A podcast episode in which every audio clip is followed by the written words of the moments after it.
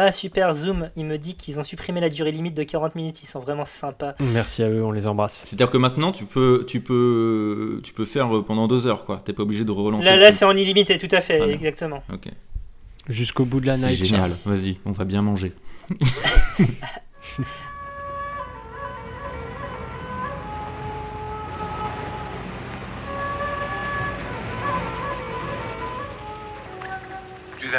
comme c'est amusant de découper. Ah, Cinq agneaux innocents de présalé du Mont-Saint-Michel. un bon cuisinier peut faire Ça, un c'est bon de la bonne viande. Bravo. Ah. La fête commence. Bonjour ou bonsoir si vous nous écoutez le soir et bon appétit si vous êtes à table, vous êtes à l'écoute de la grosse bouffe. Ça va Bertrand? Ça va et toi? La pêche? Ça va, ça va La pêche et l'abricot. Et qu'est-ce que c'est que la grosse bouffe? La grosse bouffe, c'est un podcast qu'il est bien écouté. Et c'est un podcast sur le bien boire et le bien manger. Et dis-moi donc, mon bon Bertrand, ce décembre 2020, Oui. euh, reconfiné, de quoi qu'on parle? De quoi qu'on parlait Bah écoute, on va parler euh, de l'art de recevoir dans les années 30. En toute simplicité. Mais pourquoi ce thème? Écoute, pourquoi ce thème? Parce que nos oreilles elles ont été attirées euh, par, euh, par un podcast de qualité euh, présenté par, par l'ami Charles que, que voici parmi nous. Tada Salut Charles Bonsoir, bonsoir Thomas, bonsoir Bertrand. Je suis euh, ravi de vous retrouver euh, ce soir pour l'émission. Mais nous Salut. aussi, on est très contents que tu sois avec nous. Et, euh, et donc, tu as fait un petit podcast donc, qui s'appelle L'art de recevoir. Est-ce que tu peux nous en dire deux mots? C'est bien ça. Ben, en septembre dernier, j'avais enregistré ce podcast qui s'appelle L'art de recevoir. En fait, je fais des podcasts depuis euh, une grosse année. J'en avais fait sur euh, l'apéritif, là j'en fais sur des comptes. Et puis au mois de septembre, euh, je me suis retrouvé en Charente, dans la, maison familiale, dans, la cuisine en l'occurrence, et j'ai vu ce tout petit livre qui se tr- trouvait entre deux livres de, recettes. C'était alors c'était un livre tout ancien avec euh, des vieilles pages euh, limite déchirées. Alors mon œil a été attiré, donc j'ai commencé à, à le prendre, à feuilleter. Ce bouquin s'appelle euh, L'art de recevoir, petit traité à l'usage des maîtresses de maison. Il a été en- euh, écrit en 1932 par un certain euh, Paul Rebout. Et euh, en feuilletant ces pages, bah, j'ai trouvé d'une part que le contenu était quand même rudement bien écrit. Il y a quand même un vrai style littéraire aussi quand même derrière. Et puis ça traitait de nourriture, de repas, et puis des codes pour la réception lors de repas tels que cela se pouvait se dérouler dans les années 30. Alors ce petit bouquin m'a assez touché, j'ai trouvé qu'il y avait beaucoup de subtilité euh, euh, en termes d'écrit, qu'on pouvait apprendre aussi beaucoup de choses sur la gastronomie, parce que ça représente toute une époque, dans les années 30, euh, sur la gastronomie française. Et j'ai voulu euh, rendre hommage un peu à cet auteur, euh, bah, aujourd'hui disparu, euh, et sur le travail qu'il a, qu'il a pu accomplir en lisant ce livre et puis en en faisant un petit podcast de 12 épisodes. 12 épisodes de 5, minutes environ chacun, donc euh, parfaitement bingeable euh, Oui, des, sur vos trajets. euh. Voilà, c'est très court. C'est, euh, je voulais faire ça de manière un peu dynamique et puis euh, avec cette occasion essayer de, au-delà du texte, bah, de plonger un petit peu dans l'univers des, des années 30 et puis de, de cet auteur et de toutes les personnes de la petite clique qui pouvaient l'accompagner. Alors, il y avait euh, des personnages comme euh, comme Maurice Desombrio, des personnes qui ont véritablement marqué la, euh, la culture euh, gastronomique des années 30, qui ont contribué à la patrimonialisation de, de, la cuisine française. Donc voilà, donc c'était un exercice plutôt plaisant, euh, en donnant un petit air aussi art déco, parce qu'on a la fin de, de, de, l'époque art déco, dans les, dans les années 30. Sur un compte Instagram, il y a des, euh, illustrations aussi euh, assez sympas et puis typiques, euh, typiques de cette époque. Ouais, et surtout, ce qui est chouette, c'est que c'est assez rigolo, quoi. C'est-à-dire qu'il y a des petits conseils pratiques de... Enfin, on, on va, on va y venir, bien sûr, mais c'est que il y a vraiment les conseils pratiques sur comment bien recevoir, mettre à l'aise, placer, quoi servir, et, et c'est fait avec euh, humour et esprit. C'est vraiment un repas de, A à Z, hein. c'est-à-dire euh, on part de l'invitation, la manière dont euh, dans les repas bon de la haute société, hein, on n'est pas non plus sur des repas d'entrée de gamme, la nourriture, la gastronomie quand même dans les années 30 c'est quelque chose, ce sont les premiers grands critiques culinaires, donc ce sont des, auteurs qui à la fois ne se prenaient pas au sérieux mais qui écrivaient de manière très sérieuse sur la gastronomie. Euh, euh, Puisque tu parles euh, d'invitation, on va commencer par ça. comment on invite des gens Admettons, on, a une, machine à voyager dans le temps, et ça serait bien utile en, cette période un peu dramatique. Et on peut se rendre en, en 1932. Qu'est-ce que, et je veux recevoir un groupe d'amis dans mon hôtel particulier. Qu'est-ce que je dois faire? Ah, déjà, retourner en 2019 serait aussi une bonne chose, ou passer directement en 2021. Je dire, on peut avoir le choix. On peut aussi aller dans les années 30. Et euh, sur les réceptions, euh, alors peut-être qu'aujourd'hui, maintenant, ça se passe par WhatsApp ou juste un petit coup de fil. Non, quand on essaye de bien faire les choses dans les années 30, il y avait euh, ces toutes premières technologies qu'on connaît très bien aujourd'hui, comme le téléphone, mais le téléphone est encore à proscrire à cette époque. On préfère davantage euh, écrire. Et puis la lettre, c'est beaucoup plus euh, personnel. Et puis parce que à l'époque, on considérait également que l'écrit restait davantage que juste un coup de fil. Et sur cette lettre, il est euh, important de signaler euh, bah, certaines choses, comme l'heure du repas, bien sûr, qui de préférence doit être un peu tardif. Tardif, ça veut dire qu'on invite un petit peu avant 21h, histoire que les convives puissent se rendre au lieu de rendez-vous autour de 21h et servir le repas quelques minutes plus tard. Donc ça c'est sur euh, l'heure de rendez-vous, sur la tenue également. Alors il y a euh, différents codes. Si on est dans une si on est dans une soirée euh, guindée, alors dans ce cas il faut venir en habit. Si on est dans une soirée entre le guindé et le plus colloquial, on peut mettre un smoking. Et si on est carrément entre amis, dans ce cas-là, on peut aussi recommander le veston. La tenue vestimentaire est précisée nécessairement dans l'invitation ou c'est vraiment tenue correcte exigée quand la tenue correcte doit être extrêmement exigée Bah, L'importance de la tenue, en fait, euh, elle est moins dans le tissu que plus dans le ton que l'on souhaite euh, donner au repas. Mhm. Si on est dit de venir en veston, c'est que généralement on est entre amis, euh, qu'on peut aborder des sujets plus légers que si on recommande de, de venir en habit, où là on est davantage en société et on se montre un petit peu euh, davantage. Moi, je trouverais ça rigolo euh, pour euh, nos prochaines soirées qu'on donne un dress code comme ça. Enfin, tu vois, j'ai- c'est un truc, euh, voilà, une habitude, je trouve qu'on a perdu, enfin que je n'ai jamais eu, mais je trouvais ça marrant, tu vois, de dire, euh, ok, vous pouvez venir en t-shirt. Enfin, je trouvais ça. Mais même, même tout simplement tongue. euh, même tout simplement dire euh, la soirée sera détente venez en veston j'ai envie de voir la, la gueule de mes potes quand ils recevraient ce genre d'invitation Mais ils Ah, peuvent non, mais- vraiment mettre un veston, ce qui peut être aussi très sympa. ah oui tout à fait tout à fait Car encore faut-il qu'ils aient un veston. Mais euh, bon. voilà c'est surtout ça Donc ça c'est sur, euh, sur l'invitation. Euh, ensuite, euh, moi il y a un Ouais. truc qui m'a fait rigoler euh, dans... Qui m'a fait rigoler. Non, qui m'a à moitié fait rigoler. C'est-à-dire que il parle aussi donc de la, de la présence de domestiques. Alors ce qui euh, ce qui paraît euh, incongru aujourd'hui, euh, mais même si bon, ça existe encore. Dans les années 30, c'est quand même la fin un peu de la domesticité bourgeoise. ça commence à être réservé un peu à une élite. Euh, mais surtout, dans, ton bouquin, il y a un moment extrêmement gênant euh, où euh, on détaille la tenue de, la, servante qui doit être attractive, mais pas trop. Euh, C'est ça. pour euh, éviter que, pour juste simplement griser euh, vos invités, mais sans, euh, sans risquer de les faire sombrer. Et c'est oui, c'est d'une gênance totale, mais bon, c'est c'est à l'époque hein, qui, qui veut ça.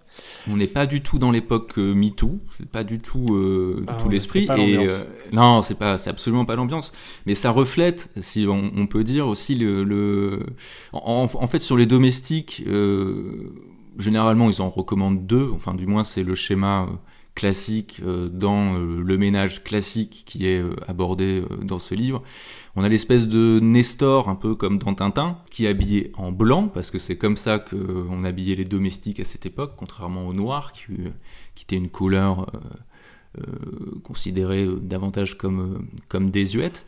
Et puis une Et petite puis, euh, bonne de Parce chambre. qu'il y avait un risque de confusion entre un invité et le domestique aussi. Ah oui, Au non, moins, quand il est en blanc, il est clairement identifié. Clairement, là, je veux dire, il y a une stratification sociale, faut la respecter. Euh, Il n'y a pas de mélange de choux et de carottes à cette époque.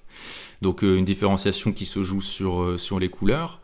Et puis, la petite bonne, qui est aide cuisine, et qui est là. c'est généralement une jeune femme autour de, de la vingtaine, qui a le rôle pratique ben, d'aider, de servir notamment les plats, mais aussi, comme il s'agit d'une jeune femme, elle peut avoir un rôle, le rôle, enfin le, de pouvoir griser l'esprit de certains convives, ou du moins porter une partie de leur imagination vers des idées qui, sont, qui seraient inconvenables de citer ici. Mais ça fait créer de l'émotion. Oui, de leur susciter de l'émotion, c'est-à-dire euh, voilà, mais ça fait partie du bien-être des convives parce que l'idée globale quand on accueille euh, des convives dans les années 30 dans, dans son foyer, c'est de prendre soin de ces convives du début jusqu'à la fin. Alors ça se traduit en l'occurrence ici euh, quand on a une jolie demoiselle à regarder pendant son repas, mais aussi jusqu'à la fin. Il s'agit de donner les bonnes boissons au bon moment pour permettre une digestion facilitée et puis une nuit plutôt agréable qu'on vive suite au repas. Euh, rien n'est dit sur le physique du maître d'hôtel, c'est peut-être un peu dommage, mais euh, après, bon, c'est vrai que de toute façon à l'époque, j'ai fait vite fait des petites recherches. Euh, après les années 1900, en fait, euh, la, la, féminisation en fait de la domesticité s'accentue vraiment, euh, tout simplement parce que donc non seulement le chiffre, le nombre de domestiques baisse en valeur absolue. Après, il y a la guerre qui est passée par là, donc quand même. Mhm. qui a quand même fait, fait, fait, chuter la population d'hommes. Et enfin, il y a eu aussi plus de, plus de boulot euh, ailleurs, donc avec le développement de l'industrie, etc., il y, a, y a quand même eu de, de moins en moins de domestiques hommes parce qu'ils trouvaient du boulot ailleurs, là où les femmes sont restées, elles, domestiques, euh, parce que aussi, euh, c'était pas trop cher, enfin, elles moins chères que les hommes. Et comme les, les, les, les employeurs étaient de moins en moins riches, ou plus exactement de moins en moins nombreux à pouvoir se permettre d'eux, euh, donc c'est surtout les femmes qui sont, qui sont restées domestiques. C'était le petit point euh, étude le petit de la point le, le, point MeToo des années 30. Donc on, a invité nos convives, on a fait un point sur le personnel. Euh, reste une chose importante au-delà de la nourriture, ce qui nous intéresse, c'est évidemment le décorum. comment ça se passe? Est-ce qu'on a, est qu'on a 50 couverts de part et d'autre comme dans cette scène dans Titanic de James Cameron qui est, Qu'est-ce qui, comment ça se passe? Comment ça se passe? Le décor, euh, avant de voir le décor, il y a quand même une petite phase d'attente parce que les convives arrivent généralement en ordre dispersé et il convient. Ouais, mais avant, avant qu'ils arrivent, euh, faut, faut, faut, dresser la table. C'est peut-être ça que tu voulais dire. Oui, tout à fait. J'étais pas clair. Excusez-moi. Ah, alors pour euh, pour dresser la table, juste un petit mot. Euh, il y a quand même une recommandation très spécifique sur le nombre de convives qui revient dans plusieurs chapitres et pour laquelle je suis quand même assez d'accord, parce que c'est une loi de la conversation, c'est pas plus de 8 convives à table. Pourquoi pas plus de 8 convives? Parce que c'est le nombre suffisant pour pouvoir tenir euh, une conversation avec euh, des rebonds suffisants. Euh, S'il y en a trop, dans ce cas-là, les conversations se dispersent et se diluent et l'ensemble de l'atmosphère qui peut y avoir autour de la table, du ton donné, peut lui-même se, diluer.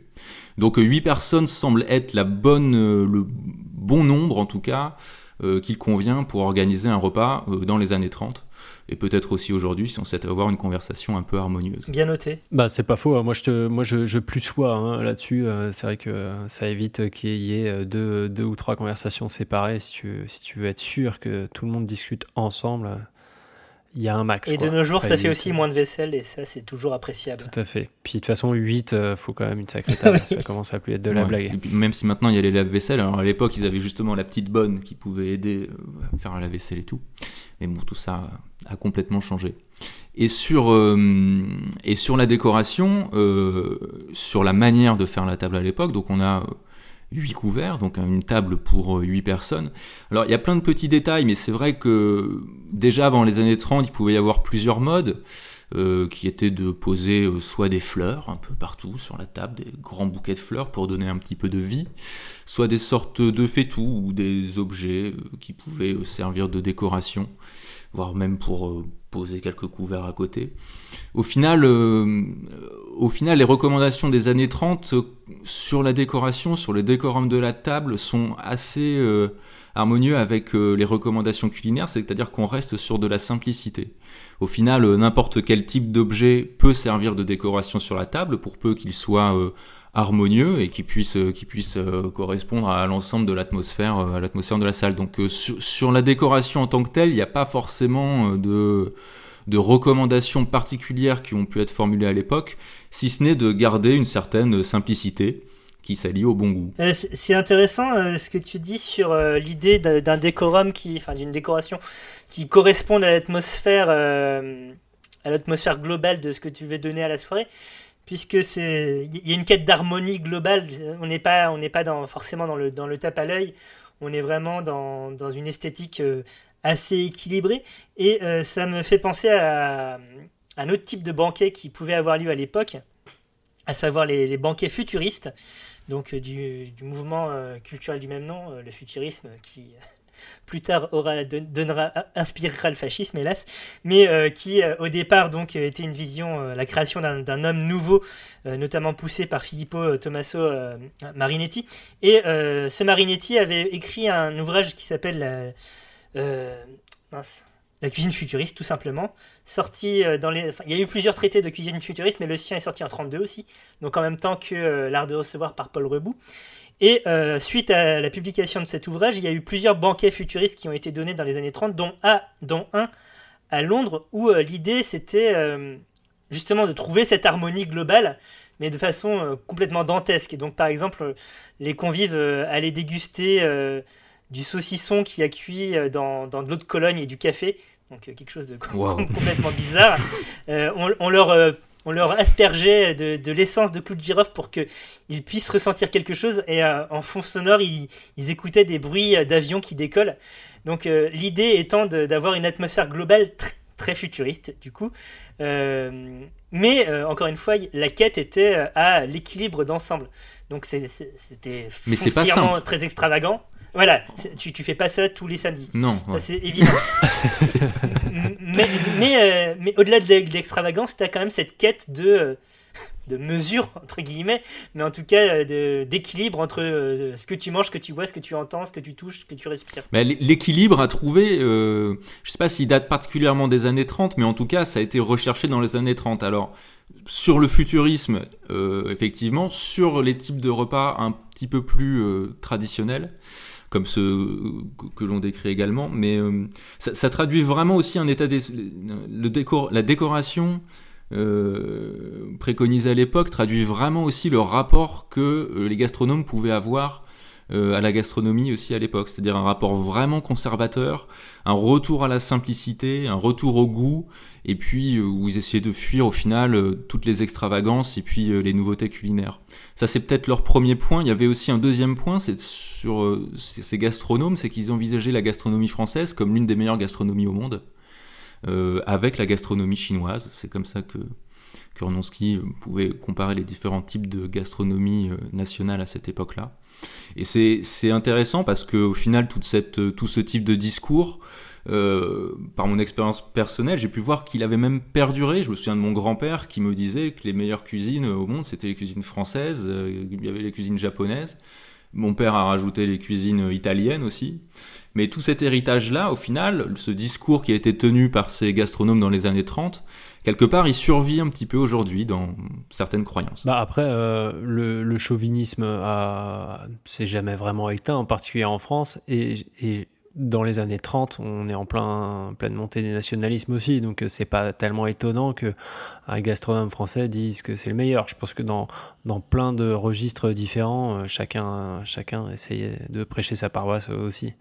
Mais pour, pour revenir hein, sur, euh, sur le, service, je, suis un peu terre à terre. Moi, il y a un truc qui m'a fait rigoler dans, le, dans l'art de recevoir de Paul Rebout, c'est que il, parle souvent de, de modernité, c'est-à-dire que le conseil à la maîtresse de maison, c'est si vous voulez paraître moderne, donc pour le, pour le service, c'est avant tout d'avoir des services euh, sobre et pas les fluffleurs euh, des, euh, des, de, de, la porcelaine de Sèvres un peu classique. Et, et en ça je, trouve ça, je trouve ça plutôt marrant que, que, voilà, que la modernité dans les années 30, c'est vraiment la sobriété, mais comme on pourrait avoir aujourd'hui, hein, tu vois. Mais c'est arrêter de, de, de mettre, d'en faire trop et vraiment d'être plus simple, plus sobre, mais mieux, quoi. Pas moins, mais mieux. C'est un peu l'idée qui ah ressort de et ça. place au goût place, euh, c'est un peu le minimalisme de l'époque. Mais euh, en tout cas, la priorité, elle est au goût, à la qualité de la conversation. Il y a aussi tout un chapitre sur la conversation mm. et sur la qualité du moment passé, plus que sur euh, le décorum en tant que tel. Mais alors, ça va, ça va très loin. J'ai noté un truc euh, très chouette. Si vous avez une table en marbre, n'oubliez pas de mettre un petit radiateur en dessous avant pour la chauffer comme ça, euh, comme ça quand vos invités poseront leurs mains, leurs mains dessus, ça, ça sera pas froid. Ouais le confort, le confort va vraiment dans le détail, euh, jusqu'à la température de la pièce.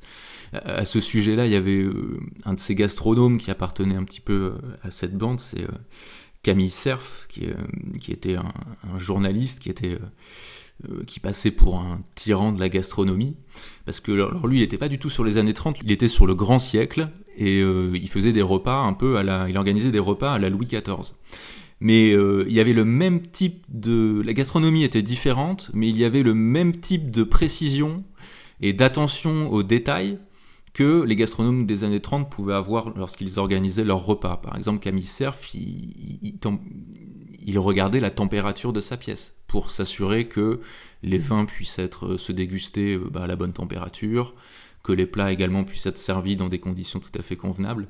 Donc le détail, comme la table de marbre, même euh, la qualité des étiquettes hein, sur euh, les alcools de fin de repas. Le détail, c'est ce qui permet aussi vraiment de permettre aux invités de passer une soirée agréable. Donc maintenant qu'on a dressé la table, euh, qu'on a invité les convives, bon bah ils vont arriver du coup. Donc arrive, arrive ce moment un peu gênant où, il y en a un, deux ou trois qui sont arrivés, mais tout le monde n'est pas là. Qu'est-ce qu'on fait? Qu'est-ce que, qu'est-ce que Paul Rebout fait directement ou quoi ouais? Bah, aujourd'hui, on pourrait dire bon ben venez dans la salle à manger, on va prendre un petit verre, euh, machin. Non, à l'époque pas du tout. La salle à manger, elle n'est pas ouverte, donc euh, les personnes, euh, les premiers arrivés, on les fait patienter. on les fait patienter en discutant de choses et d'autres, comme de toute façon on pourrait le faire aujourd'hui, à cette recommandation près qu'on ne sert pas d'alcool. Là aussi, pour des questions de bien-être par rapport aux convives, des questions même quasi médicales, puisque juste avant le repas, euh, les convives a priori n'ont pas mangé, donc ils arrivent le ventre vide et rempli de sucre qui se sont développés pour permettre la digestion ultérieure. Or, si on boit un alcool, si la maîtresse de maison a euh, le mauvais geste de servir un verre d'alcool à ses convives, dans ce cas, tous les sucs qui se trouvent dans l'estomac vont se retrouver balayés et vous euh, rendez la digestion de vos convives dans ce cas beaucoup plus difficile. Donc on reste sur euh, des boissons euh, très simples, non alcoolisées.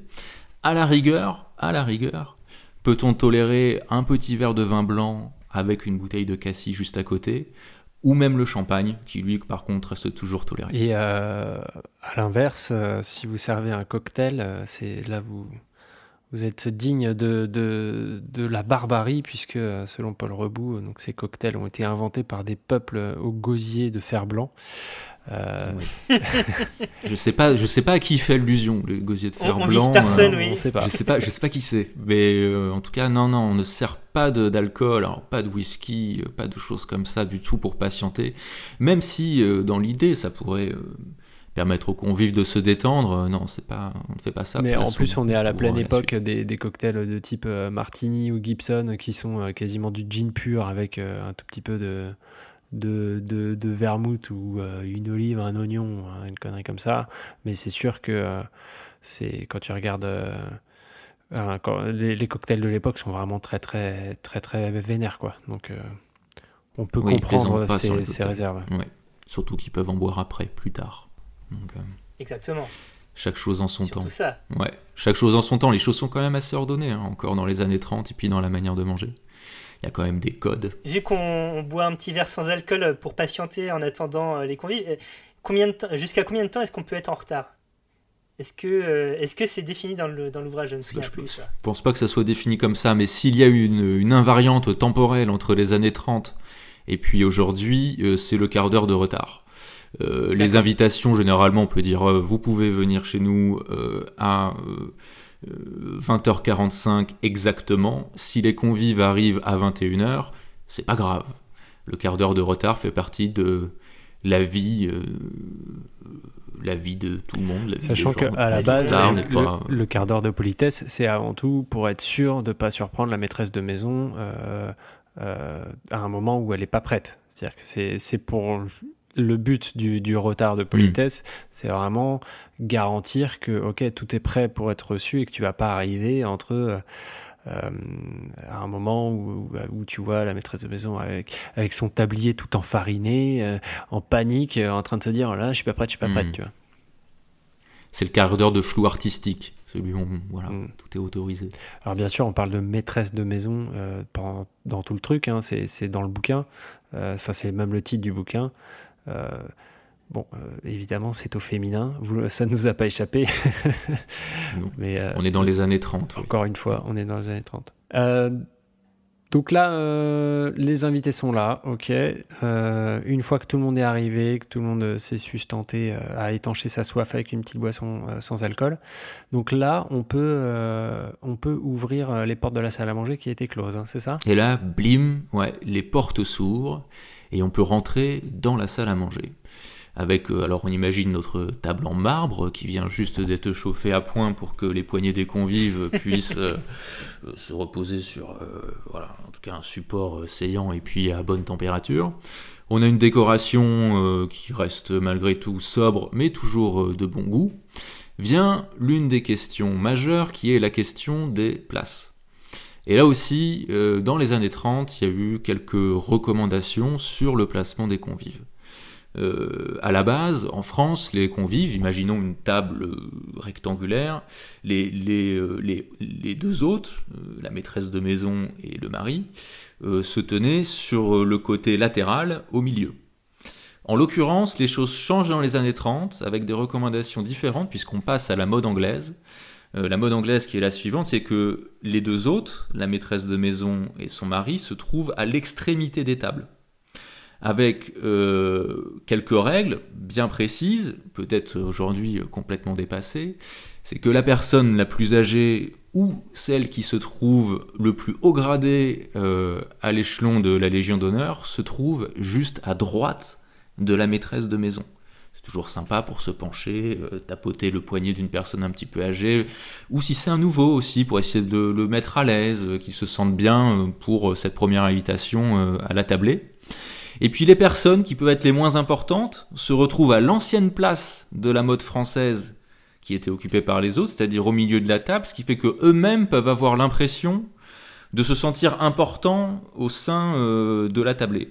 Donc au final, dans cette euh, organisation, tout le monde s'y retrouve. Et euh, ça, c'est le type de placement qui a été préconisé par Paul Rebout.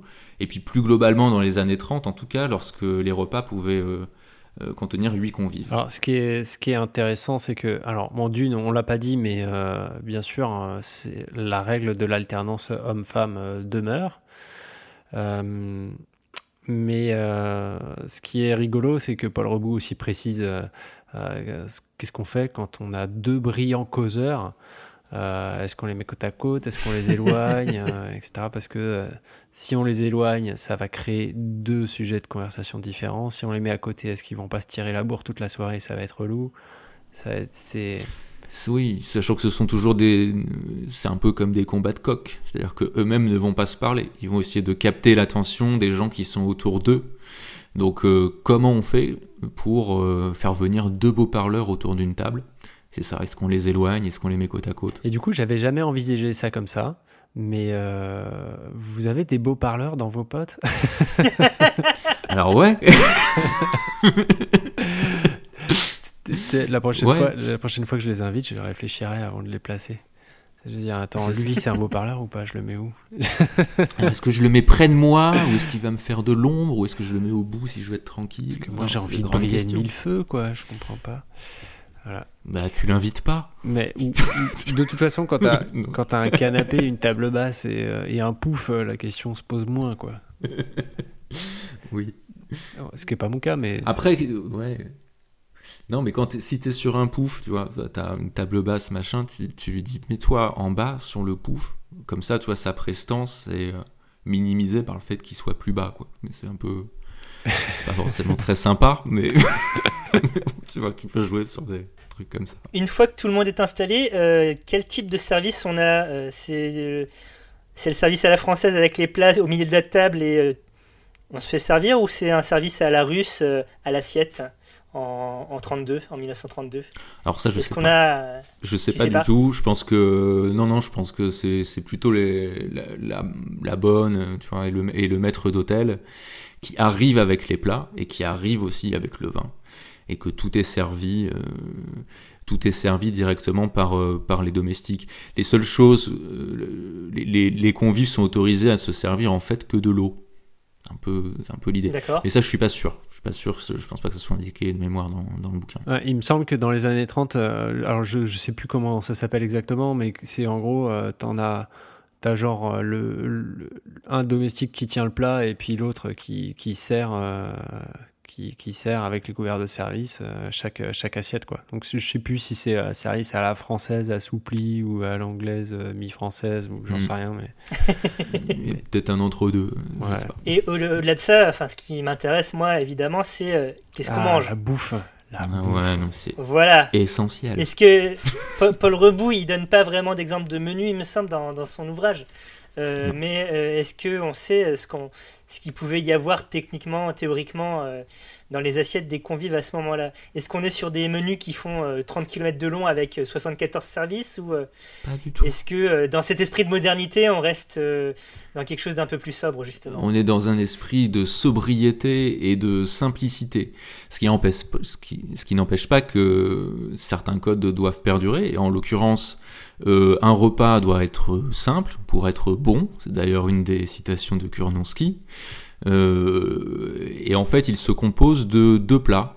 Avec un premier plat euh, assez simple, hein, composé euh, notamment de riz, de pâtes, de patates pour accompagner les aliments. Et puis un deuxième plat, peut-être plus sur des légumes. Alors il, donne pas de recette en particulier, mais il est plus sur du vocabulaire. On dit euh, voilà, il faut que ça soit issu d'une méditation, que ça soit euh, un petit peu plus recherché, que ça soit euh, différent.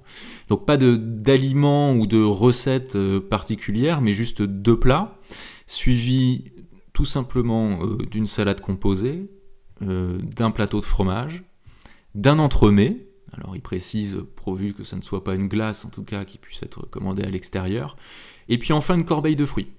Et voilà, donc on reste quand même sur des choses euh, assez basiques, sur euh, un bel enchaînement quand même de nourriture, mais on n'est pas du tout dans l'abondance, on n'est pas dans la profusion, on est vraiment euh, dans euh, la recherche euh, du goût, euh, de la simplicité, et puis de très bons ingrédients. pour, pour le coup, en préparation de, l'émission, j'ai consulté quelques menus de l'époque, notamment via le site, enfin, qui était un compte Twitter à la base, Menu Story, qui répertorie un nombre incalculable de, menus ou de, d'invitations émises par des, des, officiels pour des- des menus justement officiels du coup. Et euh, donc sur la période années 30, effectivement, on reste sur... euh, même quand c'est euh, le président Lebrun qui est reçu par la ville de Dieppe ou ce genre de choses, on reste sur des, menus à, à 5 ou 6 entrées. Et par entrée, je veux bien dire plat et pas, pas entrée de repas. Quoi. Euh, donc euh, c'est intéressant de voir ça en contraste euh, notamment à ce que, avec ce que tu disais sur le, gastronome qui recevait comme à la cour de Louis XIV, où là on avait... une trentaine de, plats différents au service et c'est invraisemblable. Là, on reste dans quelque chose de, très carré. Et aussi, on, on sent que c'est encore l'époque de, de la République toute puissante dans la mesure où, là où euh, à une époque tu pouvais avoir des, des potages à la Dubarry, euh, des, euh, des choses qui rendaient hommage à, à la noblesse française. euh, maintenant, euh, donc euh, depuis l'avènement de la Troisième République, tu vois que le- la, la façon de nommer les plats change aussi dans la mesure où on va plutôt faire rendre hommage à, à- à- une région. Donc tu vas avoir de la sole à la diépoise, tu vas avoir des choses du Berry, des, des- voilà. la nourriture sert à mettre en avant une unité nationale euh, d'une certaine façon à travers ces régions en la présentant comme ça. Alors c'est très intéressant parce que la, patrimonialisation de la nourriture, euh, la recherche du local est au cœur de, euh, de tous les travaux et de l'attention de cette bande de gastronomes des années 30. C'est vraiment ce qu'ils recherchent, essayer de la nourriture locale, de la faire, de la sublimer, et puis d'en parler parce que s'ils ont bien leur place en fait dans l'histoire culinaire française en tant que critique gastronome, c'est qu'ils ont réussi à parler de la nourriture française, mais à parler de différents plats et à de différents types de cultures culinaires. Ils ont vraiment œuvré à cette patrimonialisation du patrimoine gastronomique euh, national. Et euh, c'est aussi, euh, enfin, cet entre-deux-guerres, c'est aussi le, début du- du- d'un- d'une forme de tourisme culinaire. Donc justement, on cherche à découvrir la cuisine régionale, je trouve. Euh, bon, là, on est plutôt sur la fin de la décennie, mais c'est aussi à cette période que euh, la mer Brasier, par exemple, émerge. euh, dans, dans la région de dans la région du Beaujolais euh, de- des grands noms comme ça qui, qui commencent euh, à, sortir du euh, du landerneau parisien on va dire euh, on, va, on va pouvoir commencer à rechercher euh, euh, la cuisine, la cuisine régionale française plus que, euh, plus que la cuisine institutionnelle euh, centralisatrice, on va dire. C'est ça. C'est l'exploration de, de la richesse culinaire euh, nationale. Quelque part, sont un peu les, les arrière-arrière-grands-parents de personnes comme François-Régis Gaudry euh, ou de critiques culinaires aujourd'hui qui font pareil, qui vont pu- puiser dans la richesse culinaire française, mais aussi italienne, hein, ou euh, d'autres types, Oui, oui. d'autres types de pays. hein. Il n'y a pas que, que la France. Mais euh, le tourisme culinaire, non, c'est- ça s'est vraiment développé à cette époque-là. Et euh, ça a été porté par euh, ce type de personnes comme euh, Paul Rebout, euh, comme Kurnansky, qui sont allés vraiment dans le cœur des régions, puiser euh, dans les richesses, euh, dans les richesses régionales. Aussi cette époque-là et le rôle de ces euh, de ces gastronomes, c'est la grande époque des clubs, celle des années 20 et puis aussi de- ben, des années 30, la création des clubs culinaires. Paul Rebout, il est membre fondateur de l'Académie des gastronomes, avec Kurnonski, avec euh, Marcel Rouff, euh, et puis euh, d'autres euh, d'autres personnes de, de la même clique. Donc euh, il y, y a à la fois ce- cette recherche de, de la cuisine régionale, de toute cette richesse qui compose notre patrimoine culinaire euh, national, et puis l'institutionnalisation de ce patrimoine à travers des clubs, une manière de déguster cette, euh, cette gastronomie et puis euh, d'en parler. Euh, moi aussi, j'avais fait des petites recherches effectivement sur, sur les, menus donc, des années 30. euh, donc, très justement hein, sur les, les, les, intitulés de région, mais il y avait des. Je ne résiste pas au plaisir quand de donner quelques intitulés parce que c'est aussi ça qu'on aime bien. Donc les, marraines vertes, bien sûr, donc les, huîtres de marraine qui sont marraine et d'Oléron, qui euh, il y a un micro, des, des micro-algues là-bas qui, qui donnent une couleur bien verte aux, aux huîtres. Donc c'est pour ça que c'était recherché. Euh, les, truites du lac Brézé au vin du Rhin, les- le jambon de Prague rôti sous pâte euh, et le, le jambon rôti sous pâte. Moi, ça me fait penser à un truc. Ça me fait penser au pâté en croûte, figure-toi. Ouais. Et parce que le pâté en croûte, c'est très très bon. Et d'ailleurs, figurez-vous que nous avons eu l'occasion, Thomas et moi, de visiter une magnifique charcuterie euh, rue Colincourt. Donc là, euh, une charcuterie de- des années 2020, hein, pas des années 1932. Euh, donc de visiter la, charcuterie de Arnaud Nicolas et de son associé Stéphane Dufaux qui nous ont très gentiment reçus et, qui nous ont très gentiment donné quelques délices à goûter du style du pâté en croûte, euh, du style euh, du saucisson à l'ail, du style de l'andouille, euh, du style des trucs vraiment très très bons. Donc vraiment le pâté en croûte de chez Arnaud, de chez Nicolas, il est comme ça. Eh bien, vous, êtes- vous étiez juste à côté de chez moi C'est vrai et je confirme, c'est très bon. Ouais.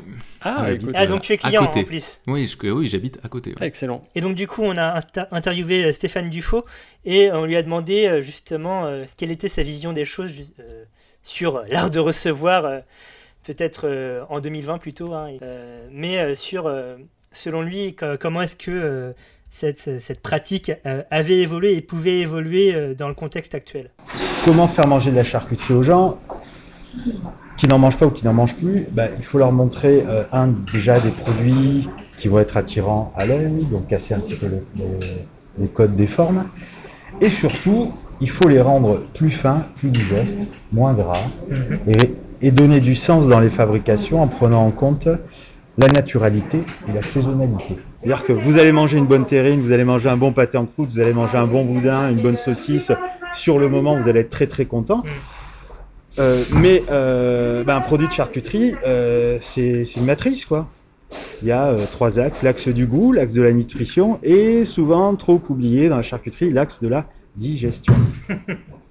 Donc, si vous mangez quelque chose de très bon, vous faites plaisir à midi, mais que l'après-midi vous êtes obligé de rester au fond de votre fauteuil parce que vous êtes incapable de faire quoi que ce soit que de digérer parce que toute l'énergie du corps est concentrée dans l'estomac, c'est un peu dommage.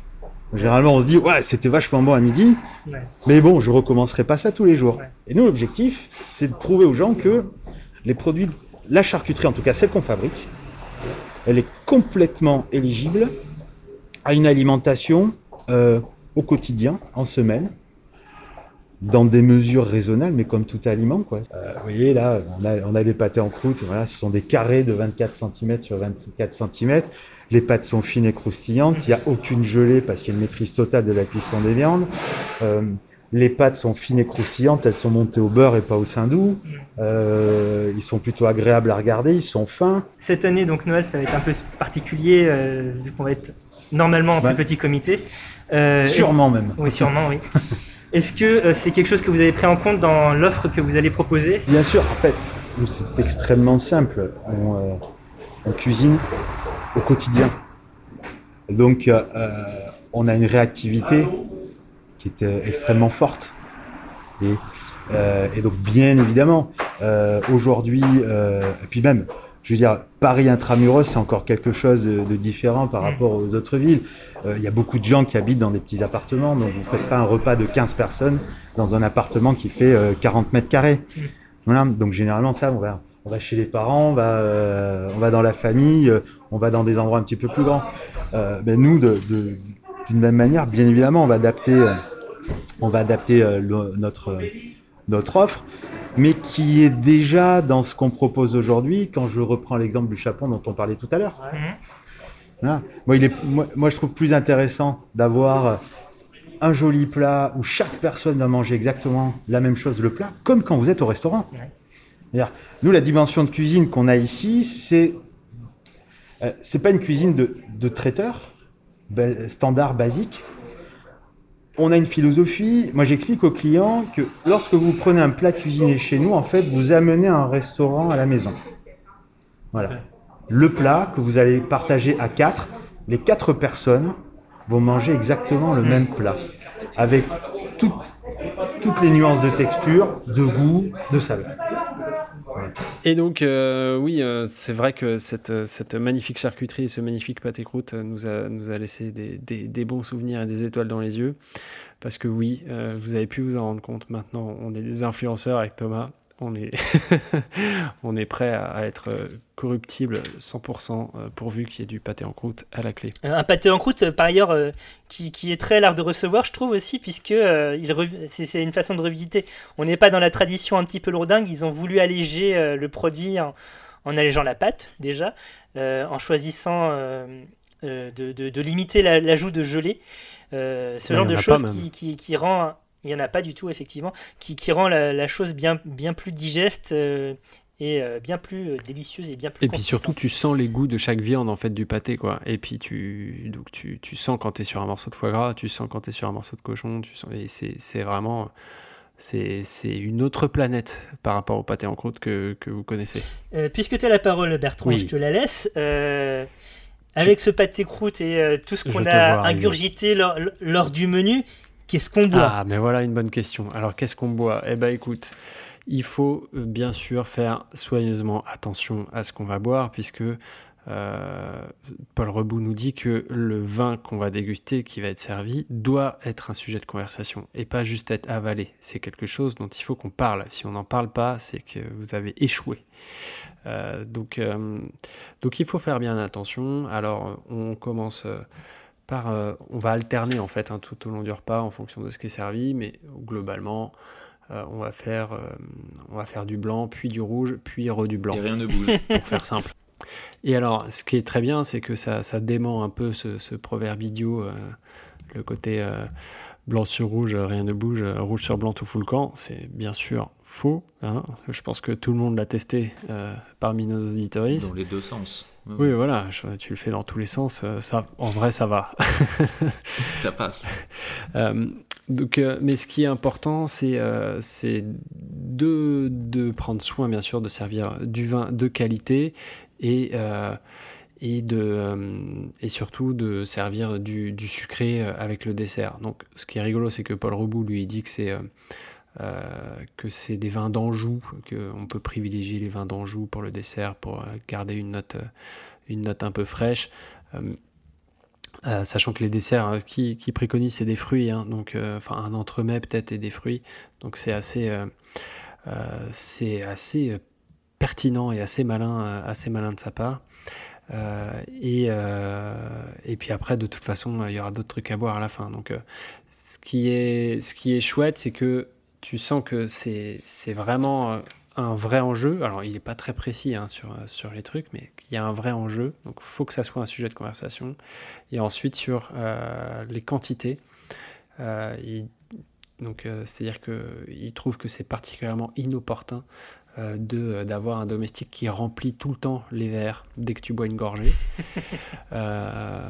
Et euh, parce que ça, fait, ça donne des, des manières de fermier ou de quincailler qui marie sa fille. C'est ça. On essaye d'être. euh, on n'est pas, euh, on n'est pas à la ferme. L'idée, euh, c'est d'avoir des vins qui accompagnent, qui accompagnent le plat que l'on fait. Donc, on, on pose même pas la bouteille sur la table. En fait, c'est le Mm. serveur qui arrive et qui sert les convives euh, le vin qui correspond avec euh, le repas qui est présenté sur la table. Mais, mais ce, qui est, euh, ce qui est très juste, hein, le côté arrêter de, de- servir tout le temps. Alors, j'ai eu la chance dans ma vie d'avoir été invité par une, une grande maison de champagne à, à bouffer avec des, des serveurs gants blancs et tout qui sont derrière toi pendant tout le repas. Et, euh, et puis dès que, dès que tu prends une gorgée, le mec te resserre, tu dis mais c'est c'est infernal, je vais jamais m'en sortir.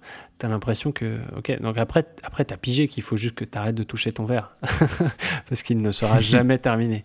Mais, euh, mais c'est c'est- en fait c'est assez relou d'avoir quelqu'un derrière soi qui, qui tout le temps t'arrose. T'as l'impression de ne pas être libre de tes mouvements, c'est chiant. Bah, je sais pas comment ils vivaient les choses à l'époque. J'ai pas eu la chance d'avoir été invité euh, avec euh, des serveurs en gants blancs qui me servent du champagne ou euh, des, des Non vins mais de qualité. c'est pas désagréable. c'est on vrai que ça doit être, euh, ouais, ça doit être assez étrange de voir euh, le flux continu comme ça arriver dans ton verre à la mesure que tu bois. Bah, tu peux pas te dire euh, je bois, je bois un verre et puis j'arrête quoi. Ça, ça- c'est pas possible. c'est chiant en fait. Non, tu peux pas tu peux pas. quantifier Ouais. ta, ta consommation en fait. Ça veut dire que quand tu t'en vas, de, tu quittes la table, Les ton verre il est plein. Ouais. Mais ils en font quoi alors? Mais ils en font rien. Après ils le balancent. Une sangria. Sangria. Ils versent dans un grand mélange de, de vin de qualité. Ah ouais, mais ça c'est quand même assez bizarre de quitter la table avec son verre plein. Ah bah ouais, moi j'ai pas été élevé comme ça en tout cas, ça c'est sûr. hein. Faut pas gâcher, oui, ça c'est sûr. Du coup, t'es t'es resté longtemps à table? Bah, au bout d'un moment ils te mettent dehors en tout cas, je- ce que je peux te dire. Avant de, de revenir un peu sur les vins, là j'ai juste une petite remarque sur euh, euh, vos recherches sur les menus et ceux que vous avez cités parce que en fait c'est super beau. Euh, Tu vois, Bertrand, je sais plus quels étaient les, les termes exacts du canard sous patte, tu vois, de ce que de ce que tu avais trouvé, mais c'est juste beau en fait à entendre. Donc la recherche du, beau mot, du beau verbe, elle va aussi de pair avec euh, avec le bien manger.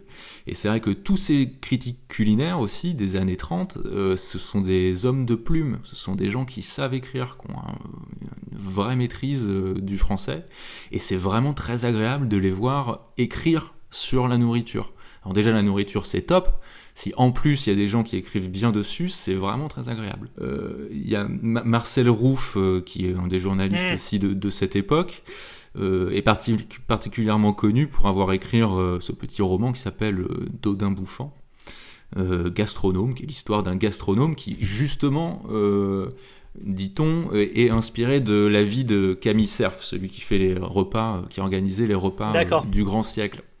Donc là, il y a- il y a un petit lien et, et ce, ce bouquin, il est particulièrement connu pour euh, un paragraphe et c'est la description d'un pot-au-feu, de la recette d'un pot-au-feu qui a été euh, organisé par, euh, qui a été cuisiné par euh, la bonne de remplacement de d'Odin. Beaufort Et ce pot-au-feu est réputé pour être l'un des meilleurs du monde, à tel point que même aujourd'hui, certains chefs s'inspirent de ce texte pour le reprendre à leur compte et présenter à leurs clients euh, le véritable pot-au-feu de d'Odin Bouffant.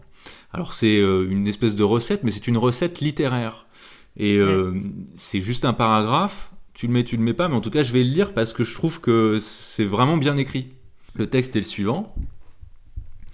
La pièce de bœuf dont la chair fine était brisante et friable, était frottée de salpêtre, salée, parfumée d'estragon et piquée de quelques cubes de lard. Ses tranches s'appuyaient mollement sur un oreiller de saucisson de porc, de veau haché assez gros, d'herbes, de thym et de cerfeuil cuits dans le même bouillon que le bœuf, elle-même soutenue par une ample découpade de poularde bouillie avec un jarret de veau, qui se reposaient à leur tour sur une confortable couche de foie d'oie frais simplement cuit au chambertin. Cette superposition formait des parts marquées par un enveloppement de légumes cuits dans le bouillon et passés au beurre. Le tout accompagné d'un chambol musigny nuancé, complexe et complet.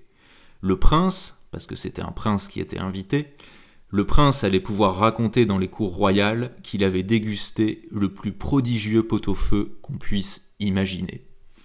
Alors voilà, c'est pas, il n'y a pas une recette en disant euh, voilà, tu mets euh, un peu de lard, trois cubes de lard, machin. Il y a un vrai texte. Et je trouve ça sympa aussi. C'est une vraie particularité de cette époque. C'est un pot-au-feu light en plus. Hein. en plus, ouais, non, celui-là, il est simple. Pour le coup, euh, il est très simple.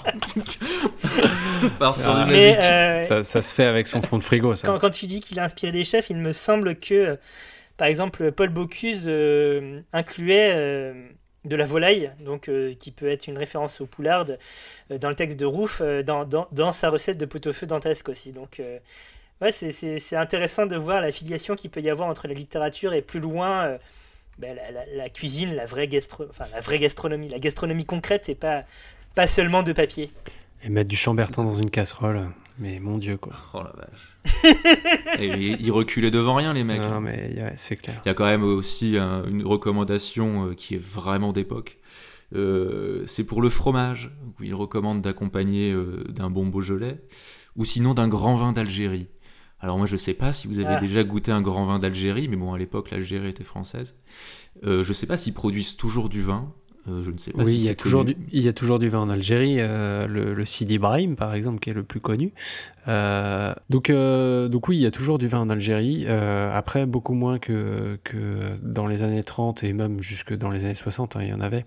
Et en fait, à l'époque, c'était du vin qui était, qui était donc, j'allais dire importé, mais non, qui était transporté, puisque ça restait en France, qui était transporté d'Algérie pour, pour fortifier en fait les vins, les vins de, de métropole qui étaient euh, soit trop plats, soit trop, trop, trop légers, trop acides, pas qui titraient pas assez en alcool. L'idée c'était vraiment d'avoir les vins d'Algérie qui étaient forts en alcool, forts en tanin, forts en goût, parce que très ensoleillés, et qui venaient un peu rehausser les vins métropolitains un peu, un peu trop light. À l'époque, il y avait vraiment zéro réglementation. Hein. C'était, euh, tu faisais un peu ce que tu voulais. Euh, c'était, un peu la fête, euh, la fête au mélange. Hein. Et d'ailleurs, la, réglementation sur la création des AOC, c'est 1936. Hein. Et voilà quoi. Donc c'était, bien sûr, les vins d'Algérie étaient très présents à l'époque, mais pas forcément pour en tant que tels. mais en tout cas, ils étaient réputés étaient réputés des vins euh, vraiment euh, très chauds, très forts, euh, très hauts en alcool et très puissants. D'une manière générale, je déconseille quand même le vin rouge sur les fromages. C'est rarement une bonne idée.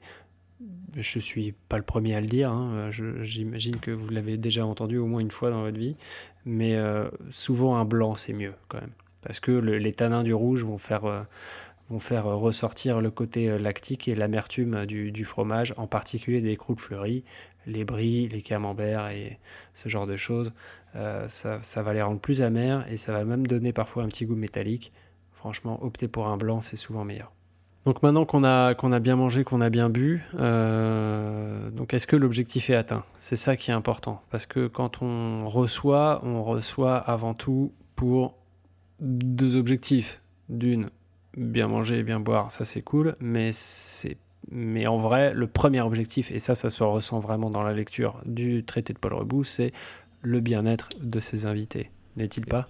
Exactement. Quand on reçoit, on reçoit de A à Z, c'est-à-dire qu'on va jusqu'au bout. Et ce n'est pas parce qu'on vient de terminer euh, le fromage ou de finir son verre de vin ou pas euh, que euh, le repas se termine. Pas du tout. Il y a encore des étapes. Il y a encore des étapes. et une fois que le repas est terminé, il est temps de passer au fumoir. Alors, je ne sais pas combien de personnes aujourd'hui ont la chance de posséder, euh, de posséder un fumoir, mais c'est une petite salle où à l'époque on pouvait trouver un TSF euh, pour écouter, pourquoi pas, une émission de radio ou quelques musiques, et puis euh, des alcools, différents types d'alcools pour terminer la soirée. Alors les alcools, pas n'importe lesquels. déjà, bon, on arrive dans le fumoir. Par définition, c'est un endroit où l'on fume. Alors, on peut fumer le cigare. C'est là où il est important, notamment à cette époque, dans cette société, de savoir euh, fumer le cigare, euh, savoir l'allumer aussi par le bon bout. Donc même dans le traité, Paul Rebout donne quand même aussi quelques indications aux novices en la matière. Et puis sur l'alcool, alors on va éviter les cocktails, on va éviter les whiskies, ces alcools un petit peu trop forts pour des raisons un peu comparables à celles que l'on avait précédemment, euh, précédemment le, le repas, euh, c'est que l'estomac il est plein et qu'on n'a pas envie euh, de gâcher toute cette bonne nourriture qui se trouve dans l'estomac des convives avec un alcool trop fort. Dans ce cas, il y a deux étapes. La première, c'est qu'on sert le café. Le café très très important à l'époque aussi, quand on sert le café en fin de repas, c'est vraiment une sorte de point final. Et puis comme une queue de comète euh, apparaît euh, à la suite euh, des alcools qui sont de préférence sucrés. donc de type le kirsch, la mirabelle, de la framboise ou encore cette imprononçable ketch. donc la, la quetch qui est, une variété de prune. Après la, la mirabelle, la framboise et la quetch en général c'est des alcools Enfin, si c'est des eaux de vie, euh, ça, peut, ça peut ne pas être sucré, mais c'est vrai que Paul Rebout préconise plutôt, plutôt le sucre pour finir en douceur et pas agresser les estomacs. Euh, moi, ce alors sur, sur les liqueurs, vraiment, ce qui m'avait fait rigoler, c'est que il, préconise même euh, soit d'avoir des formes très variées et de, choisir les liqueurs en fonction des, de leur couleur. De, ce qui est important, c'est d'avoir des couleurs différentes, des formes de bouteilles différentes. L'harmonie. Mm. Voilà, toujours dans cet aspect euh, harmonieux. Et, euh, et, puis, ou alors de transférer dans des petits flacons et de faire des espèces de, de, fausses étiquettes artisanales pour faire plus authentique, tu vois, pour que, parce que ça fera plus envie, ça fait un côté un peu fermier, un peu, un peu euh, le, le, calva de, du du coin. Voilà. Il va, il va, vraiment dans le détail, ouais, comme tu dis, de l'étiquette, de la forme de la bouteille. Alors si c'est une chartreuse, voilà, c'est toujours bien si c'est écrit écrit à la main, euh, genre le bouillon du cru de la tante Emma, les trucs comme ça, ça, ça passe très très bien dans les années 30, ça fait très authentique. Un peu comme aujourd'hui, hein, il y a un petit retour euh, hmm. à ce qu'on pourrait appeler euh, ce, qui, est authentique, quoi. Mais la simplicité. Après, ce que je trouve vraiment très frappant, donc, c'est que quand on parle du bien-être des invités, c'est qu'il y a une grande part qui est, qui est consacrée au bien-être gastrique des invités. C'est-à-dire que la digestion, c'est important. Et même, disons que mettre quelqu'un, si, si ton invité a mal au ventre pendant la nuit, c'est ta faute, quoi. Et, euh, et c'est même, il y, a même un passage où ne vous étonnez pas d'avoir euh, quelqu'un qui vous appelle le lendemain pour, euh, pour vous engueuler parce qu'il a eu mal au ventre. Si vous faites ci, vous faites ça. Je sais plus, je sais plus quel est l'impair à ne pas faire. Mais, mais vraiment, la digestion, ça rigole pas, quoi. De l'apéritif jusqu'à la fin du repas. Mais la maîtresse la maîtresse de maison est responsable du sommeil de ses invités. Si les invités dorment mal parce qu'ils ont trop bu ou parce que le repas était trop lourd ou pour X raison, c'est la maîtresse de maison, désignée comme telle hein, à l'époque, qui en est euh, la responsable. Donc ça peut paraître très dur, elle porte quand même une grande responsabilité, mais euh, c'est pas, pas euh, évident hein, à assumer, mais c'était conçu comme tel. Vraiment un repas, ça se vit, ça se goûte, mais ça se digère. Ouais, et ça, c'est vrai que moi, je j'y pense pas trop pour, pendant les soirées pizza, quoi. Genre, tu resserres et resserres. Euh. Euh, je resserre, et puis tiens, vas-y, on commande une autre pizza. Ou... Ouais, genre, on est quatre, que c'est bon. quatre pizzas, c'est bien. Voilà. Je- Un peu de choucroute après après ce cassoulet, ce genre de choses, J'avoue, et puis si, si mes potes ont du mal à digérer, bah, je me sens moyennement coupable. hein. Je, je suis pas. Ça va, je Ils t'en veulent pas. Ils t'en veulent pas, c'est En pas tout cas, grave. ils m'en ont jamais parlé. Peut-être qu'ils rongent leur frein, tu vois. Ils se disent, ouais, on sait pas Ouais. trop comment lui en parler et tout. C'est pas cool. On est encore invité chez Bertrand, là. Oh non, vas-y, on va encore manger des pizzas. Oh. Ah, Vite, ma citrate de bétaïne, j'en prends un avant. Euh, Mais c'est bien, les responsabilités maintenant sont davantage euh, réparties. Voilà, si t'as ta gueule de bois ou que t'as trop mangé, ben t'assumes toi-même, quoi. Tu vas Mm. pas, c'est ça. tu vas pas reporter ça sur la maîtresse de Oui. maison, ce qui est quand même pas mal. T'es aussi responsable de ton corps quand même, oui, c'est vrai. Donc, euh, donc c'est vrai qu'il y a- l'objectif euh, vraiment, donc, euh, quand on reçoit, c'est vraiment d'avoir le bien-être euh, de, de ses invités. Euh, donc que ce soit la digestion, il y a aussi leur bien-être social. Donc c'est-à-dire que c'est important aussi qu'ils aient passé donc, une bonne soirée. Et passer une bonne soirée, ça veut aussi dire donc, euh, être capable de, briller en société, donc qu'ils aient été mis suffisamment en valeur, euh, aussi bien par le placement judicieux de, la maîtresse de maison, et que euh, la, conversation qui a été euh, euh, homogène, où tout le monde a pu, euh, euh, participer, et, euh, sans, pause. C'est-à-dire qu'il y a même un petit, passage sur, euh, sur oh, un ange passe, euh, déteste les anges. Les anges ne sont pas les bienvenus dans les repas. Mais euh, la, conversation, euh, non, la conversation c'est vraiment essentiel. Ou même pour pimenter un petit peu les pimenter les, les- repas, il n'est pas interdit, il est pas interdit du tout que la maîtresse de maison puisse sortir une légère médisance sur quelqu'un, mais l'air de rien, sans faire exprès. Genre voilà, le- elle parle d'une personne, d'une jeune femme, admettons, qui forcément n'est pas là, en dis- disant oh comme ça, oh là là, on va pas dire, elle est tellement gentille. C'est-à-dire se moquer des gens d'une manière un petit peu distante, et puis le mot gentil est quand même assez condescendant toujours aujourd'hui, je pense qu'il l'était également à l'époque. Donc euh, il est toujours euh, agréable de garder euh, un petit piment de médisance dans les conversations, pour sans doute d'ailleurs renforcer l'esprit de connivence qu'il peut y avoir autour de la table. Et ça peut euh, permettre aussi de relancer une conversation qui pouvait commencer à s'éteindre. Très important, ne jamais laisser une conversation s'éteindre et un blanc, les anges, venir s'inviter à la table. Donc il y a, il y a le, le, le- effectivement le bien-être des invités, donc qui est capital quand on reçoit donc dans les années 30, mais euh, je veux dire, en général aussi quand on reçoit, euh, c'est aussi euh, pour le, le bien-être donc de la maîtresse de maison elle-même, euh, parce que recevoir c'est aussi euh, mine de rien une, une manière de se valoriser socialement en tant que- en tant qu'hôtesse, se dire bah voilà tout le monde a passé une bonne soirée donc euh, donc ça va se savoir que je sais bien recevoir, enfin c'est-à-dire que tout le monde va parler à ses amis euh, que euh, oui, chez euh, Madame Machin, on passe une des bonnes soirées. Chez Madame Machin, la conversation est très spirituelle, c'est très vivant. euh, en plus, on mange bien. En plus, euh, la table est pas froide quand on met ses mains. Donc, euh, Ah, mais tout se joue là-dessus. hein. Extrêmement important ça. ouais. Non, mais c'est vrai. hein. c'est vrai, c'est très important. donc, donc c'est vrai que socialement, c'est- c'est c'est bien sûr très important. euh, et puis, il y a, il y a évidemment aussi la, la valorisation de, de classe. C'est aussi une manière de montrer sa, sa fortune. Euh, et là aussi, euh, c'est précisé hein, à, à plusieurs fois dans, dans le, le traité, euh, il faut savoir la montrer, mais sans, arrogance. Il faut qu'on s'en aperçoive, mais ne pas l'étaler. Euh, donc c'est, euh, il y, notamment eu euh, un petit mot sur, sur dans l'élaboration du menu. si on choisit un plat coûteux, il faut qu'il soit foisonnant. Euh, donc euh, sinon, euh, si c'est des petites, des petites quantités, bah non, là ça fait juste, ça fait prétentieux euh, parce que ça veut, ça fait le gars qui veut pléter plus haut que son cul et qui, a- qui s'est dit je vais servir du caviar mais juste des tout petits trucs. Non, si tu sers du caviar, tu vas franco quoi. C'est le, À la louche. Mais pour le reste, on ne montre jamais trop. C'est-à-dire, on peut être dans la retenue sur euh, ce qui est euh, sur les repas euh, du commun. En, en l'occurrence, effectivement, si on est sur euh, quelques plats, genre du caviar, effectivement, autant y aller. On va pas servir juste une petite cuillère à café parce que, en fait, ça ne rime strictement à rien.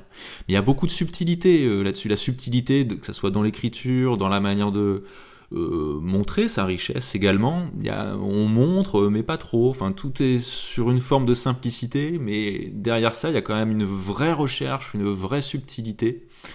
Euh, dans la préparation de ces repas, dans la manière de montrer, dans la manière de discuter. Ce qui est, intéressant, c'est aussi de recontextualiser. Donc, l'ouvrage est sorti en 1932, soit trois ans après euh, le, crash boursier euh, Wall Street qui a touché la terre entière.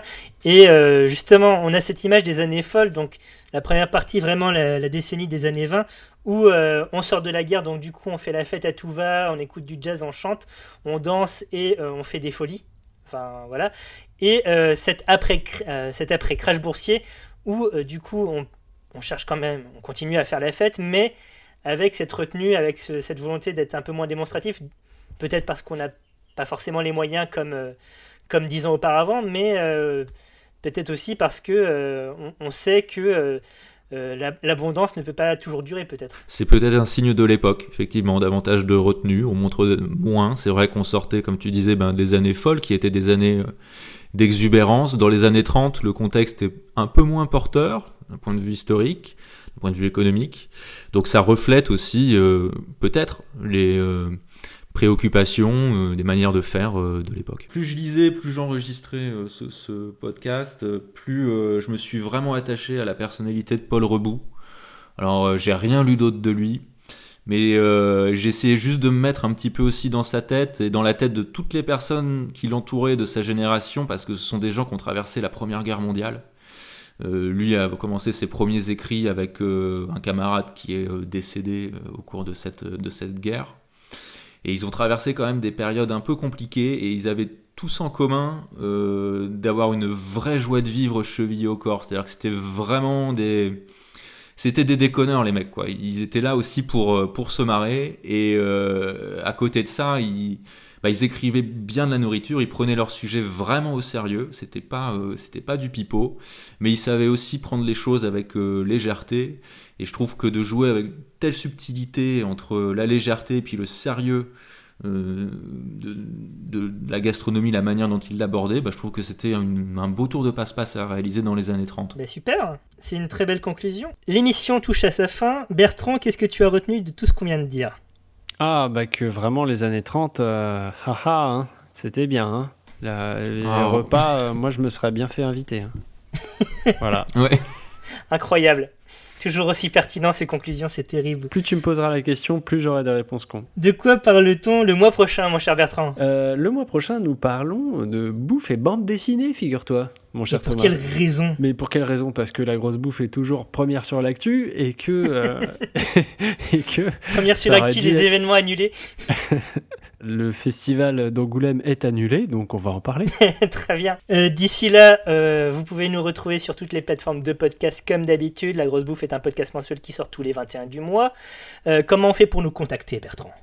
Eh bien, écoute sur le réseau social Twitter, pardi, at la underscore grosse bouffe, ainsi que par mail, lagrossebouffepodcast.gmail.com. tout à fait, tout à fait. on remercie, on te remercie bien évidemment, Charles pour ton podcast et pour ta participation et ta disponibilité ce soir. C'est moi, je vous remercie beaucoup de m'avoir invité. Mais de rien. On remercie aussi Stéphane Dufaux et euh, toutes les équipes euh, de, la boucherie, euh, de la charcuterie, pardon. Arnaud Nicolas, vous pouvez retrouver leurs deux boutiques. Donc il y a celle rue Colincourt et il y en a une rattachée au restaurant avenue de la Bourdonnais, donc toutes les deux à Paris. si vous fêtez les fêtes de fin d'année en région parisienne, n'hésitez pas à faire un tour pour vous faire plaisir. Et puis, ben, il nous reste plus qu'à vous souhaiter euh, une bonne journée, une bonne soirée, ben je ne sais pas. À vous dire au revoir et plein de bonnes choses. Et voilà, et des bisous. Et on se retrouve en 2021. Merci à tous. Salut. Au revoir.